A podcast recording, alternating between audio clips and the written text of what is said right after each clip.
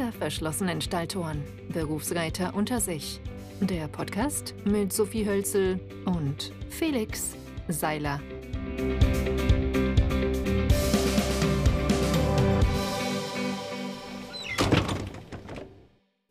Hallo und herzlich willkommen zu einer neuen Folge Hinter verschlossenen Stalltoren. Berufsreiter unter sich. Ich bin Felix ich bin die Sophie und auch von mir herzlich willkommen zu unserer neuen Podcast-Folge. Heute wollen wir mit euch über alte Pferde sprechen. Jeder redet immer über junge Pferde, übers Anreiten, übers Kaufen, übers Züchten. Aber was passiert mit den jungen Pferden 20 Jahre später, wenn sie mal nicht mehr jung sind? Da wollen wir heute mit euch darüber sprechen. Sophie, wie alt sind deine Pferde? Genau, das ist. Ähm, meine Pferde sind, also Stand 2024, 13 und 15. Okay. Also ja, sie sind noch sehr schon... lange jung, möchte ich ja. betonen. Auf jeden Fall. Also es ist ja eigentlich, die sind ja praktisch frisch geschlüpft. In dem Vergleich ist mein Pferd noch ein bisschen frischer geschlüpft genauer gesagt zehn Jahre frischer. Mein Pferd wird jetzt vier 2024. Ist natürlich ein junges Pferd, aber genau, darum soll es heute eben nicht gehen. Meine Familie hat auch ein altes Pferd, beziehungsweise Pony. Die ist jetzt, lass mich kurz überlegen, ein Jahr jünger als ich. Ich wollte eigentlich mein Alter nicht öffentlich machen im Podcast. Jetzt ist es passiert. Das Pony wird 25 würde ich jetzt schon eher als altes Pferd bezeichnen. Natürlich gibt es im Alter öfter gesundheitliche Probleme, mit denen muss man irgendwie klarkommen, beziehungsweise das entsprechend kompensieren, behandeln.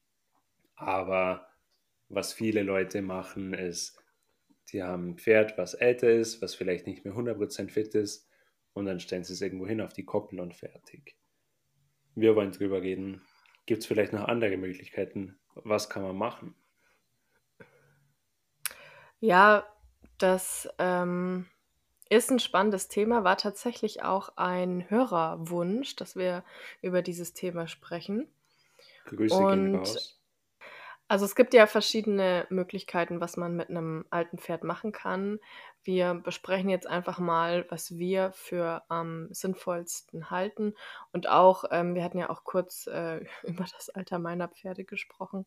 Und ähm, gerade bei meinem Wallach, der ist jetzt eben 15 und da macht man sich schon auch Gedanken, weil man hofft natürlich, dass sie, ja, bis sie äh, 29 sind, ähm, kerngesund und topfit sind. Aber ja, also ich möchte das natürlich auch bestmöglich gestalten ähm, bis äh, zu seinem letzten Tag. Und ich ähm, möchte definitiv oder finde es definitiv wichtig, ähm, die möglichst lange einfach noch so ein bisschen zu trainieren. Muss gar nicht beim Reiten sein, kann man auch vom Boden machen und ähm, ist vielleicht irgendwann auch nur noch spazieren gehen oder so. Aber dass ähm, die Muskulatur einfach noch erhalten bleibt, weil das ist wirklich wie so ein Korsett, was auch einfach alles so ein bisschen zusammenhält und auch viele körperliche Beschwerden ähm, ja so ein bisschen in Schach hält im positiven Sinne. Ja, das ist ein guter Punkt. Und vielleicht, also ich habe gerade darüber nachgedacht, wann ist ein Pferd eigentlich ein altes Pferd? Ich würde es weniger jetzt an einem konkreten Alter festmachen, als für mich würde ich sagen, ist ein Pferd ein altes Pferd, wenn es nicht mehr auf Turniere geht. Gibt es natürlich auch verschiedene Gründe, warum ein Pferd nicht mehr auf Turniere geht. Zum Beispiel kann es sein, dass es gesundheitlich, wenn man jetzt ein Springpferd hat, kann es sein, dass das Pferd nicht mehr so gut irgendwelche Beschwerden am Bewegungsapparat hat, was den Springsport nicht mehr ermöglicht. Und dann kann man zum Beispiel als Springreiter sagen, ich spreche jetzt nicht für mich, aber gibt es genügend Leute, die sagen, okay, wenn ich das Pferd nicht mehr springen kann, bevor ich das Pferd Dressur reite, reite ich lieber gar nicht mehr. Solche Leute gibt es. okay, ganz so wild. Lacht. Ganz wild. Ja. Aber ja, es ist nur ein Ansatz, um das um zu definieren, wann ein Pferd alt ist. Vielleicht kommt es auch daher, dass ich das mit dem menschlichen Rentnereintritt gleichsetze und dann sagt man, sagt man ja auch, sobald ein Mensch nicht mehr arbeitet, ist er alt. Auf Turnieren reitet, blöd. ist er alt. Genau. genau. Aber okay. ja, was, ich kann jetzt zum Beispiel von meinem Pferd sprechen, von meinem, ähm, es lebt leider nicht mehr, aber die war halt auch, bis sie, sie war relativ jung, als, sie nicht, als ich sie nicht mehr auf Turnieren geritten bin, aber danach war ich einfach, so wie es die Gesundheit zugelassen hat, war ich ausreiten zum Beispiel im Schritt, auch mal im Trab oder im Galopp, aber hauptsächlich im Schritt, habe vom Boden aus gearbeitet und das finde ich einfach wichtig, um das Pferd langfristig gesund zu halten. Man muss natürlich auch die Haltung beachten.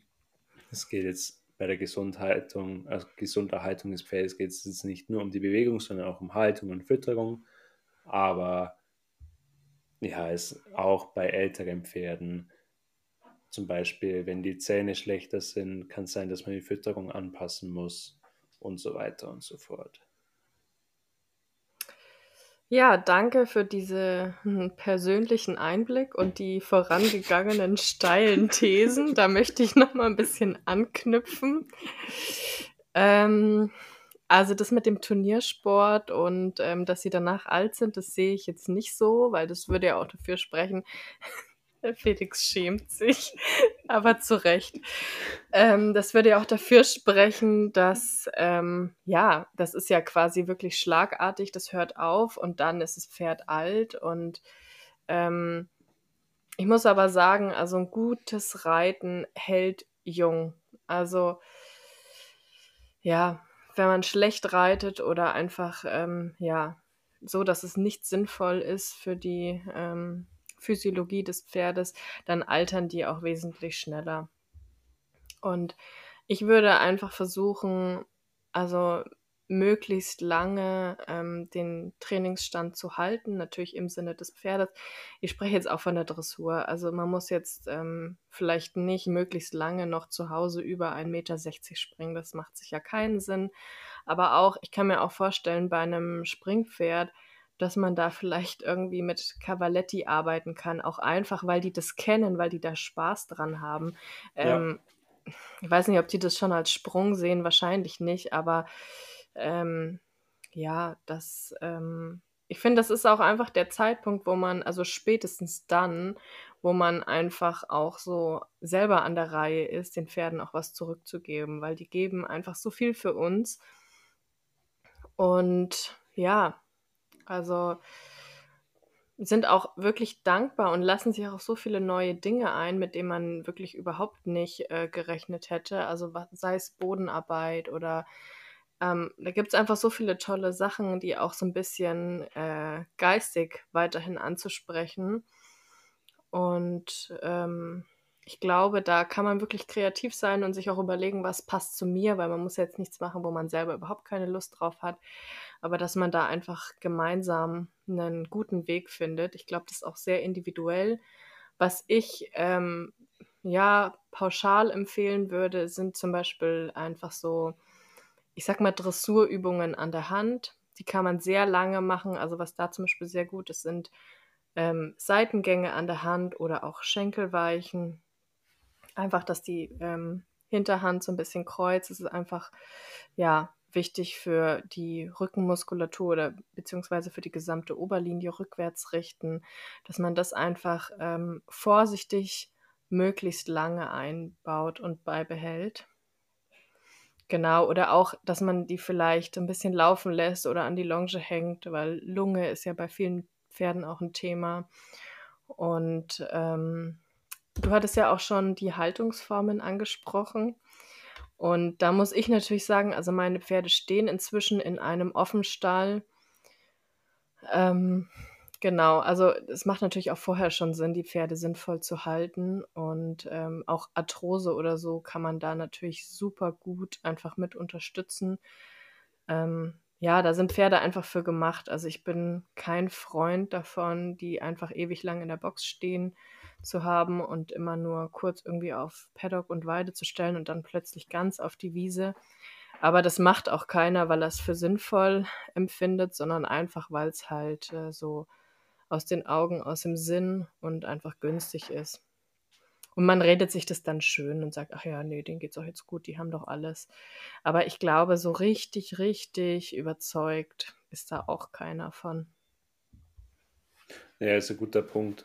Und was ich, was ich auch öfter schon mitbekommen habe, ist, wenn jetzt Leute ihre Pferde, ihr das Pferdeleben lang in Einzelhaltung, in einem, ich sag mal, klassischen Reitstall, Pensionsstall gehalten haben, wo sie in der Box stehen, vielleicht Paddock haben, vielleicht nicht, aber 23 Stunden, 22 Stunden am Tag in der Box stehen, eine Stunde wird es geritten, eine Stunde kommt es aufs Paddock, das war's, dann ist es für manche Pferde schwierig, das im Alter umzustellen. Wenn das Pferd dann mit 20 dann auf einmal auf eine Koppel kommt, in eine Herde, kann es für, für manche Pferde schwierig sein, die Umstellung zu akzeptieren, was dann manchmal dann so weit führt, dass die Pferde dann wieder zurück in die gewohnte Einzelhaltung gehen müssen, sogar, weil es, Pferd, weil es Pferde gibt, die dann die es nicht gewohnt sind und das dann zu mehr Problemen führt, als es löst.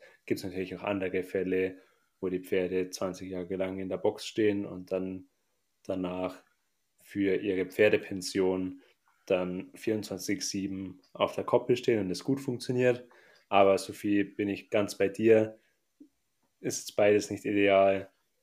Meiner Meinung nach auch, finde ich, sollten Pferde so viel wie möglich sich frei bewegen können, sei es im Offenstall oder zum Beispiel mein Pferd steht nachts in der Box, kommt tagsüber zehn Stunden raus in der Herde auf die Weide, finde ich einfach pferdegerecht. Und ich finde, das sollte in jedem ja, Pferdealter so sein. Ja, absolut. Ähm, das ist ein guter Punkt. Und man muss ja auch sagen, ähm, die Umstellung, die braucht auch einfach seine Zeit. Also die meisten Pferde sind ja eingedeckt oder wenn die ähm, zum Beispiel wie bei dir nachts irgendwie in der Box stehen, ähm, da sind sie ja auch von, ich sag mal, diesen ganzen Witterungen einfach ein bisschen abgeschirmt und ähm, oder wenn die dann geschoren wurden und dann ähm, haben die plötzlich keine Decke mehr und die kriegen gar nicht das Fell, was sie brauchen.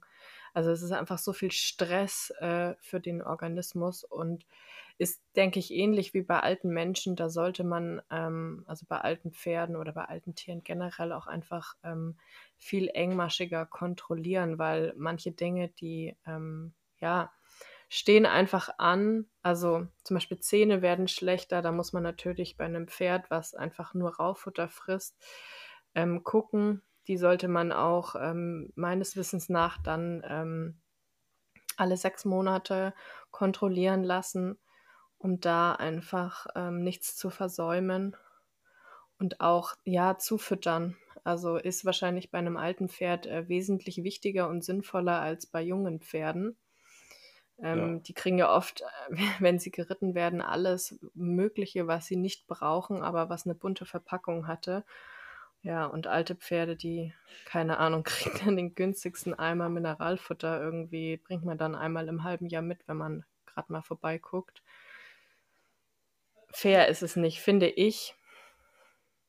Das mit den Zähnen finde ich interessant, weil ich dachte, dass bei alten Pferden, dass da die Zähne grundsätzlich langsamer wachsen. Weil zum Beispiel bei unserem alten Pony, da, ich meine, unsere Pferde werden alle einmal jährlich vom, vom Pferdezahnarzt kontrolliert und dann gegebenenfalls wird was gemacht an den Zähnen. Aber bei unserem alten Pony, da musste man, glaube ich, seit zwei oder zwei Jahren oder noch länger muss man nichts mehr machen, weil einfach nichts mehr wächst. Deswegen finde ich es interessant, dass du sagst, dass man die sogar öfters kontrollieren muss. Das wusste ich nicht. Ja, da gibt es jetzt natürlich auch Fachleute dafür, aber ähm, ich glaube, da geht es einfach darum, dass man auch so ähm, Entzündungen oder einfach mhm. ähm, Zähne, die vielleicht ausfallen oder so, dass man das irgendwie mitbekommt und dass die einfach, äh, wenn die dann nicht mehr fressen können, dass man das einfach früh mitbekommt. Ja, ich glaube eher um sowas geht es. Okay, ja, gut zu wissen. Und was auch einfach, äh, finde ich, ein Faktor ist, also Pferde gewöhnen sich ja auch an ihren Besitzer und daran, dass sie eine Bezugsperson haben und denen fehlt es auch einfach, wenn die das nicht mehr haben. Also Ja, kriegt man ja immer wieder mit. Irgendwie passiert ja auch, dass man dann zum Beispiel irgendwie, ja, dann 'n Pferd hat und, ähm, man geht dann irgendwie nach der nach der Schule irgendwie mal ins Ausland und so. Und dann kümmern sich andere Leute um das Pferd. Und also, ich war selber nicht weg, also, ich spreche jetzt nicht von mir, aber, äh, das habe ich schon ein paar Mal mitbekommen. Und also, die Pferde trauern wirklich schon einzelnen Personen nach. Und wenn die dann plötzlich überhaupt keine Bezugsperson mehr haben, ähm, ja, finde ich schon auch einfach ein bisschen schade und haben sie nicht verdient. Aber ja, es passiert einfach aus Kostengründen und auch aus Zeitgründen, aber vielleicht, ähm, ja, lädt es ja mal den einen oder anderen dazu ein, irgendwie so ein bisschen, ähm, drüber nachzudenken und ja, einfach zu es gucken, was was kann man leisten? Also, das, ähm, sind natürlich selten hundert Prozent, ähm, wie so oft im Leben, aber dass man einfach, ähm, vielleicht eine andere Perspektive auf das Thema kriegt. Ja, es ist ein guter Punkt, das mit mit ja, ich finde es auch wirklich schade, wenn Pferde nicht mehr um noch mal auf meinen provokanten Punkt vom Anfang zurückzukommen, sobald mein Pferd nicht mehr Turnier reiten kann, ist es alt und geht in Rente, ist natürlich Bullshit, was ich gesagt habe. Das war absichtlich provokant formuliert, aber natürlich ein Pferd, auch wenn es nicht mehr im Turniersport aktiv geritten werden kann, hat es natürlich Liebe und Zuneigung und vor allem Zeit verdient. Und so wie du schon gesagt hast, Pferde, wenn die eine Bezugsperson gewohnt sind, dann brauchen sie es auch im Alter. Und ganz ehrlich, das brauchen doch auch die Menschen. Ich meine, ein Pferd, mit dem man zehn Jahre seines Lebens verbracht hat, das ist wie ein bester Freund und den will man ja nicht einfach aufgeben, finde ich. Und natürlich ist es ein Geldfaktor, wenn man jetzt zum Beispiel dann ein junges Pferd zusätzlich hat und nicht beide Pferde im gleichen Stall stehen haben kann. Zum Beispiel dann, dass das alte Pferd ein bisschen weiter weg steht, in dem schönen Pensionsstall, sage ich mal. Aber deswegen muss man einerseits sicherstellen, dass das Pferd gut versorgt ist und Bezugspersonen weiterhin hat, auch wenn man selber vielleicht nicht mehr so viel Zeit hat, das Pferd so oft zu sehen, wie man es früher gesehen hat. Aber dann natürlich auch trotzdem den Kontakt nicht verlieren. Ich finde, das ist mir einfach dem Pferd schuldig, weil das Pferd tut viel mehr für den Reiter als der Reiter fürs Pferd. Grundsätzlich finde ich das schon mal vor allem, wenn, wenn man eben so viel Zeit miteinander verbracht hat und das Pferd einem sein Leben lang geholfen hat. Und ich finde, das bei allen Haustieren so, egal ob es jetzt ein Hund ist oder ein Pferd oder eine Katze. Fische, weiß ich nicht, habe ich keinen Bezug dazu, aber bei fälligen Haustieren zumindest, haben, die haben Gefühle und ich meine, ein Hund zum Beispiel oder ein Pferd, wenn die jetzt, sagen wir mal, 20 Jahre lang leben, dann haben die oft ihr ganzes Leben haben sie eine Bezugsperson. Menschen werden älter, die haben mehrere Bezugspersonen oder Bezugstiere im Laufe ihres Lebens. Aber da, finde ich, muss man einfach die Verhältnismäßigkeiten herstellen und sich das immer wieder vor Augen führen. Ja, auf jeden Fall. Da sind wir uns zu zum Schluss der Folge auch noch mal einig geworden. Ich denke, ähm, man kann es auch einfach noch mal zusammenfassen, dass einfach so ein Haustier also, ich zähle jetzt Pferde als Haustiere, ähm, verbringen ihr ganzes Leben bei uns und, ähm, für uns ist dieses Tier quasi also, verbringt einen Abschnitt unseres Lebens mit uns. Aber die für die sind wir einfach, äh, ja, irgendwie so ihr ihre komplette Welt, weil ähm, die können sich ja auch nicht gegen uns entscheiden.